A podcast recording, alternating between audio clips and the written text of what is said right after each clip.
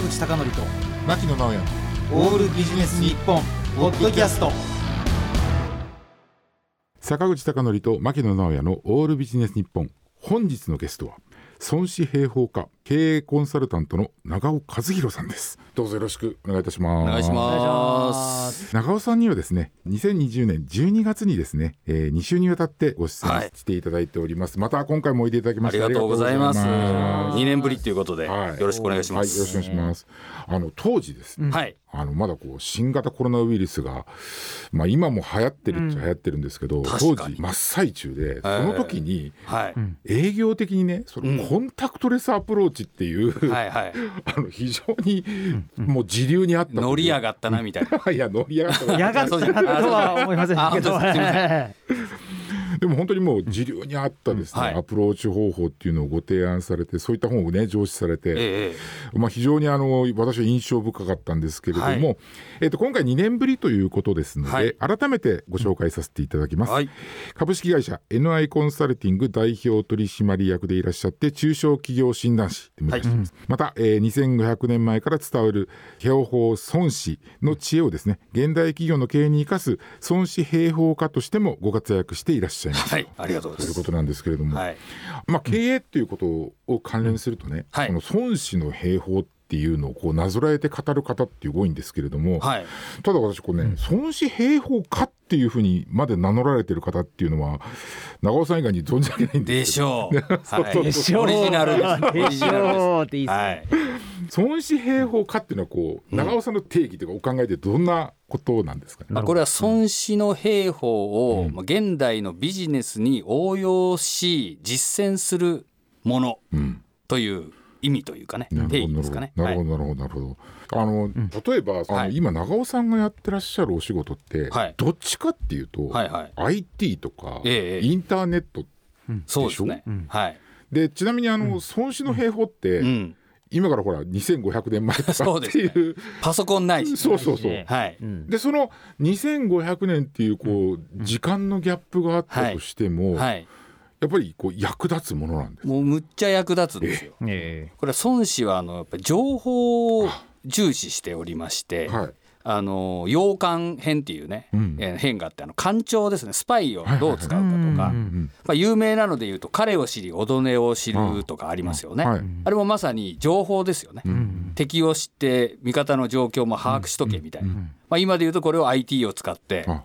まあ、お客さんとつながるとか自社を見える化するとか、まあ、そんな話なんで、ん。まあ、あの方法論は違うんですけども、まあ、やろうとする本質はですねまあ、ほぼほぼ使えるというかなるほどなるほど。そんな感じですね。本質論はもう共通のものがあって、うんそうなんです。使うツールというか、はい。そういったものが違うっていうことです、まあ、昔なんであの太鼓叩けとか、うん。あの のろしを上げろとかなるほどなるほど。上りを立てろとか、ん。まあ、そんなこと言ってるんだけど、はい。まあ、今それが IT でしょと、うん。まあ、そんな感じではあるんですけども、まあ、言いたいことの本質はあんま変わってない感じがしますね。まあ確かにね我々もねやっぱ相手と話しするときに、まずその相手のねことを知るっていうのは、まあね例えばいろいろ交渉する前には基本ですそうですよね、はい。うん。なるほどなるほど。今回あの2度目のご出演をしていただくにあたってい。ろいろご経歴等も拝見したんですけど、ええインターネットとかに対するこうなんていうんですか、うん。こう取り組みっていうのも、はい。すごく早かったのかなっていう印象を得てるもうんむっですちゃ早いです。むっちゃ。はい、すごいですね。いただきました1994年から4年。やってます。おということはみんながメールアドレスすら持っていなかった。そうですね。はい。Windows95 の1年前前からすごいですね。そうですそうです。まあ、当時はもうやばいちょっとねエッチな画像を見ようみたいな人が多かった時にですね、まあ、これはやっぱり必要なことだろうということで、あの取り組み始めましたね。まだどっちかっていうとその頃って、はい。あの1994年っていうふうに伺って思いついたのが、はい。当時ねあのザウルスっていうザウルス。情報ありましたね。それでいいえ。ニフティサーブとかをやってた。そうですよ。PC 版とかね。そうそうそういった頃にもうすでにインターネットやられてたと。いやパソコン通信もやってたんですけどもまあそういうやってる時にインターネットっていうのがあると、はいまあもともとはその大学とかで使われてたものなんですけども、そうですね。アメリカの。それが94年からですね商用利用みたいなことで、うん。まあ、始まったというところですね。なるほどなるほど、はい。まあ、そこに飛びついたと。飛びついた、はい、どんなところに魅力を感じられたんですか？その多分すでにもう経営コンサルタントやられていらっしゃそうですいますよねはいはい何しろ若かったんで、うんうんうんうんえー若くてですねもう独立してたもんですから、はいはい。やはりですねコンサルタントはもうおじさんが有利なんですよね。まあ、今おじさんになったんで有利なんですけども。やっぱり若者にいちいち経営のアドバイスを求める経営者はいないわけですよ。このクソバカ増がぐらいな感じになるじゃないですか。はいはい。やっぱり年取ってる方が有利なんですよね。まあ、だけど若くしてやり始めちゃったんで、はいはいはい。まあ、なんか差別化しなきゃいけないと。あいうことでやっぱりそのパソコンとかそういうものにはまあパソコン通信の時代からはい。取り組んでいてですね、うん。まあ、そこにインターネットが来たんで、はい。まあそのまあとりあえずそのまま自然に始めたみたいな。ただ、い。あの当時の状況っていうのをちょっと思い返すと、はい。ちょっとこうなんていうんですかねエッジが立ちすぎてるというか先進的すぎるっていう面は、ね。はい。まあ新しいことなんだけれどもなかなかそのご理解をいただくのって難しくなかったんじゃないですか？まあ、なので、今も大したことなく今に至る。いやいやそんなことないです。まあ、早かったのは早かったと思うんですけども、まあ、そうこうしてる間にですねホリエモンみたいなの出てきたりとか、まあ、楽天の三木谷さんとか、まあ、世代的には近いんですけども、私から言うと後からやりやがってみたいな こっちが先にやってたのにぐらいな感じだったけど、まああのそういう時代だったんで、うん。確かにね言ってもねはあみたいな、まあ、何しろパソコン持ってない人もたくさんいたんで。名刺に？メールアドレスが載ったのってどれぐらいですか？2000年ぐらいですかね。あーまあ978年とかそんなもんだと思うんですよということはね。長尾さんが34年早かったそうなんですよ。ちょねっと早すぎちゃって。ちなみに当時って具体的には長尾さんってどんなこと、まあ、サービスというか、はい。そういうことをお客様に提供されてたんですか？あのー今でいうところの、はい。そのテレワークじゃないんだけど、早いな、まあ、普通の人はテレワークなんかやらないんで、はいはいはい。えーハンディキャップドなうーん人たちもテレワークなら仕事できるじゃんと。いうことでもともとそのそれこそニフティサーブとか PC 版とかはい。あのああいうのを使ったりはい。あとは今でいうグループウェアみたいなのをうちが用意してはい。それを公開して使えるようにしたりとか、まあ、疑似インターネットみたいな、まあ、そんなことをやってたんですよね。だって当時ってデータ通信やるっていうともうそうあのモデムっていうので、ですよね。ピーピーガーガーいうあのファックスみたいなやつですね。あと ISDN でしたっけ？そういう。いやもうそれもない。動線しかないような。動線しかないよ多分時代じゃないかなと思いますけど。なるほどね。はい。非常にだから環境的にもどういったらいいんでしょうね。こう取り組みづらいところにあったんだけれども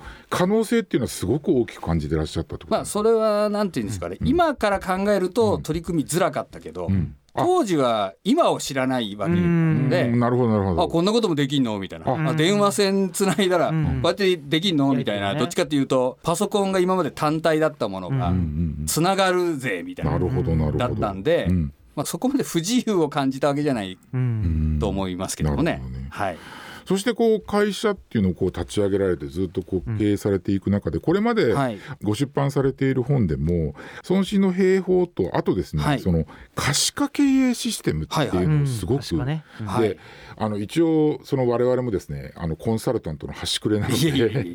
やっぱりその見える化っていうことすごく言われるんですけど、そうですよね。ただね、はい。言われてるんだけど、はい。正直これ以上難しいことってないなっていうことを思ってる部分もあって、いや、はい。そこをですねちょっと直尾さんにこうぜひ教えをいただきたいなと思って。るん何でも聞いてください。本当ですか、はい。あの見える化ってこうすごく叫ばれてるってことは、すごくやりにくいんじゃないかと思ってるんですけれども、はい。じゃあその長尾さんがお客様にこう例えば見える化をしたいっていうことを言われた時に、はい。まずどんなアプローチでその見える化っていう最終的なゴールに行き着くようにするんですかね？なるほど、はい、まああのとりあえずまあ何を見たいのかっていうね、うんうんうん。まあ、なんとなく見えるか見えるか言う人もいるんで、あとはやっぱり例えばトヨタの見える化が有名なんで、はい。やっぱりその製造の効率をいかに上げるかみたいな、うん。あの文脈で見えるかっていう人がいるんですけれども、まあ、あれはですねその、まあ、部品とかはい。工場のこう動きみたいな、はい。まあ、見えるものをパッと見て分かるようにする。はい。うん見たら見えるんだけどというものなんです、うん。はい。それを見える化するものなんです、だけど経営を見える化するっていうと、ん。経営っていうのは概念なんではい物はないんですよ。何が経営化すうんうん。というのもわからないですよね、はい。なので、まあ、我々はどう組み立ててるかというと、うん。その社員さん一人一人のアクティビティうん行動ですよね、うん。これが見えてくることによって現状が見えるよねと、まあ、それともう一つはその会社のビジョン、はい。これも目には見えないんだけど、はい。まあ、見える化して、はい。うちの会社はこういうビジョンだぜと、ん。ここを目指すぜみたいなのをまあ社員さんと共有すると。い。ったようなことを見える化と、はい。えー呼んでおりまして、はい。まあ、なんで本来なら見えないはずのものが見えるようになると。うん。なのでまあトヨタよりこっちが上だぜぐらいのことを はあ。あのトヨタさんがいないところでなるほど。えー喋りつつやっておりなるほど。ます。アクティビティとビジョンの見えるか、見える。はい。長尾さんからするとじゃあ最近のビジネスインテリジェンスとかも、はい。俺が早かったぜみたいな感じですね。ま あそうまでは言わない。はい。なるほど。そういった中でその経営っていうのは概念であってそれを見える化するっていうことなんですけれども、一方でねあの論理飛躍するかもしれないですけど、はい。日本のこうなんていうんですかねこう企業界というか産業界っていうのは、うん。ちょっとこう停滞感が過ぎるという確かに。う ん思うんです失われた30年でね。そうそうそうはい。なんか失われた40年ぐらいになってるんじゃないかなまあなりそうな勢いですよねうんはいなんですけれどもあのやっぱりその見える化がしっかりできてないっていうところも一つの要因になってくるというふうにお考えですかね。まあ見える化だけじゃないんでしょうけどね。うんうん負け犬根性みたいな まあバブル崩壊からはい。うんそんな感じじゃないですか。はいそれ以降だから勝ててませんもん。でも全然ね。うん。でも勝ってる企業もあるじゃないですか。売り上げをこう何十倍に、ねまあ中にはね。うん。はい。でもなんかうん。大多数の企業っていうのがやっぱりすごくこう閉塞感があるっていうことに関してはその経営コンサルタントの立場ではい。どのようにお考えになられていてどういうふうなこう改善というかねはい。方向性があるというふうに思っていらっしゃいますか？もうあのー私はですね、はい。コンサルタントであって、はい。政治家でも学者でもないんで、はい。日本全体が良くなるなんていうことを目指してるわけじゃなくてですね、はい。やっぱ私のクライアントが、うん。いくら全体が閉塞していようが、うんうんうん。クライアントがうまくいくにはどうするか、ということを常に考えてるんで、はいそれが増えてくればおのずとまあ、おっしゃるとおり。ですよくはなるだろうけれども、はいはい。トータル全体を考えてるわけじゃないんで、うんまあ、よく日本がとか日本企業がとか、うん。まあ、言ったりはするんですけれども、うん。でも実際にはまあ別に政治をやってるわけでもうんうん。ないわけなんで、えーやっぱり一社一社をどうその他社と差別化しながらですね、うん。まあ、少ないパイの中でですね、うん商売を伸ばしていくかとそういったようなことを考えてるんですけどもね。あの日本人の給料が上がらないっていう人いますけど、まあ、全体上がらなくてもね、はい。自分でできることはいくらでもあるわけでそうなんですよね。ねうんだからコンサルタントとしての長尾さんと職業倫理ってことですよね。まずは目の前の人をしっかりこうサポートする、はい、日本の平均がどうかとか、うん。まあ、一応言うけど、ん。あんま関係ないんですよ本当は、うん。知ったこっちゃねえよみたいな、ううんちのクライアントが良くなれば、いいわけなんですよ、うん。全体が停滞してようが、うん。うん。うん。あんま関係ない。まあ本当は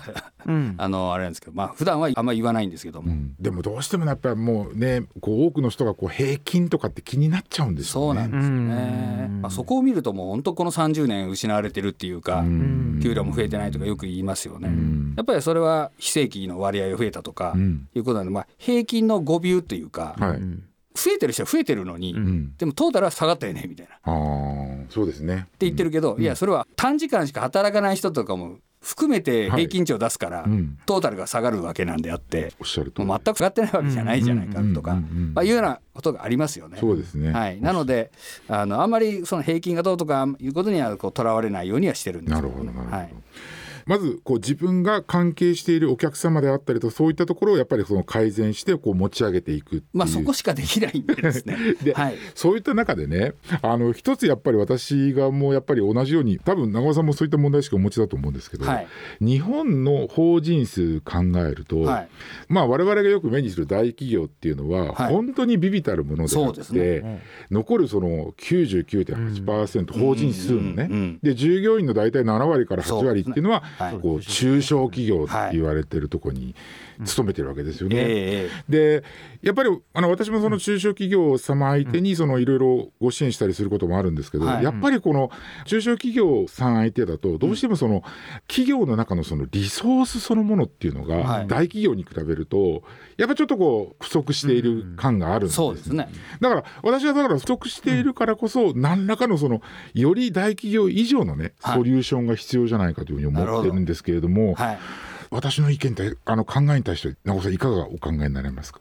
まああのもちろんそういう面もあるでしょうし、はいはい。あとは別に大企業と競う必要もないんで,、うんうんうん。で多くの中小企業はオーナー同族のはいはいはい。会社ですよね、はい。上場してるわけでもないんで、はいはい。別にまあ言ってみれば売り上げも増やさなくたっていいわけですよ。なるほど。資金繰りが回ってって、うんうんうん。自分らの給料がちゃんと取れて、はい楽しくやってりゃうん。いいじゃんと思えばそれでもいいわけなので、はい。別にリソースがないからダメなわけじゃなくて、分相応な経営ができればいいという人たちも、まあ、かなりなウェイトでいると思う。なるほどな中小企業で一番重要なのは知らないことですからね。そうなんですよ。んなんでそれをなんか大企業と比べてああだこうだとか、まああんまりそう言ってこうできてないことばっかり言い過ぎるのが、うん。まあ良くない気がしますけどね。ああそうなんですね。私もいろいろやってる中でやっぱすごく覚えてるのが、なんでできないんだっていうんじゃなくてできない理由っていうのが本当にできないんですよ ね、うん。そのリソースがなさすぎて。えだからいい加減なことをしてるわけでもなく、んなんでだからそういった状況の中でねやっぱりまあそのいろいろこう時代とかその経営環境って変わってるじゃないですか。えそういった中でうん。長尾さんが今やこれ今というかねこれからやろうと思っていらっしゃることで、はで今その我々なんかも結構いろいろこう講演してくれとかセミナーしてくれっていう中で、はい。あの DX ええ。デジタルトランスフォーメーションはいはいってい。うことがね、言われてるんですけれども、はい。でそこもね、うん。なんかその確かにね。なんかこう DX って言われてあそうかっていう感じなんですけど、なんか分かったような分かってないような っていうのがあるんですけど、長尾さんがそのかなり早い段階からそのパソコンとかそのインターネットとかそういうのに携わってる中で、はい。それの今一つのね流れの中のうん。到達点としてその DX っていうことが今叫ばれてる。えええで長尾さんの中でお考えになってるその DX っていうのは一回、まあ、デジタルトランスフォーメーションって言われてますけれども、えはい。どのようなものでしょうかね、定義。まあ定義というか。あのーなんていうんですかね。日常的にデジタルを使っていく、そのデジタル企業になるっていうことですかね、まあ、簡単に言うと。うん。でこれあの今まさにご指摘いただいたんですけども、まあ、う私からするとずっとやってきたことなんですでそれを今なんか流行り言葉のように DX って言ってるような話で、まああまりその特別なものとは思ってないんです,、うん。ですよ。あとはそのよくですねあのゲームチェンジャーとか、うん。プラットフォーマーになるとか、はいはい。そんなことを大げさなことを言う IT 系の人とか結構いるんですけども、うん。そんなのできてる日本企業なんか一社たりともないじゃん。うん。まあ、そんなことやってるのはそのね、あのアメリカとかうん。中国とか、うん。まあ、そういったようなところではい。巨大資本が入ってですね、やっていくようなうん。ものじゃないですか、はい。でそういうのが DX ですよみたいなことばっかり言うもんだから、うん中小企業のほとんどの人がですね、はいなんできるわけないじゃんみたいな感じになってはいはいはい恐縮しちゃってはい。ビビってね、うん。何もできないっていうのは一番良くない、あそそうじゃなくてうん。もっと中小でもできることがあって、うん。うんでデジタルを使うっていうのはもう当たり前のことなんだから、うん。まあ、当たり前のようにデジタルを使っていこうぜと、うん。でそういう会社になれれば、うん。それは DX だよねと、まあ、いう感じで考えてますけどね。なるほどなるほど。そしてその今のお考えというものをまとめた渾身の一冊。あの一冊というのが、えーとはい。10月20日に、はい。えー、と発売になっております。長尾さんの新しいご著書でいらっしゃるデジタル人材がいない中小企業のための DX 入門ということで、はい。それを、まさにそのまんまかみたいなってことあはのタイトルになほぼ全ての中小企業に向けたってことですね。そうですね、大体イメージで言うと、資本金が1億円未満で、はい従業員数が300名未満みたいな、はい。あまあ、なるほど。いろんな定義があるんで、うん。中小企業には。まあ会社法の定義とかいろいろありますけども、税法上なるほどね。のとかいろいろあるんだけど、まあ、イメージで言うと、うん。まあ、1億未満で300名未満ぐらいな会社で、なおかつデジタル系の会社もありますから、うん。そうじゃない。うん。デジタルの人はいない中小企業あが DX をやろうと思ったらどうするかっていう。ーなるほど、はいいやいやいやもう本当にね、興味深い話で私が今もう仕事で直面している課題とかも解決できそうなノリなんですけれども、はいすいませんおっとお時間が来てしあまいましたのとでいうことは長尾さんにはねうんまだまだどうしてもお伺いしたいということがございますのでありがとうございます。来週もこのスタジオに来てくれるかないいともありがとうございます、ありがとうございました。えー、今日のゲストは孫子平方科経営コンサルタントの長尾和弘さんでした。ありがとうございました。次回もよろしくお願いいたしありがとうございました。よろしくおます。します。坂口孝則と牧野直哉のオールビジネス日本ポッドキャスト。今回はここまで。次回もお楽しみに。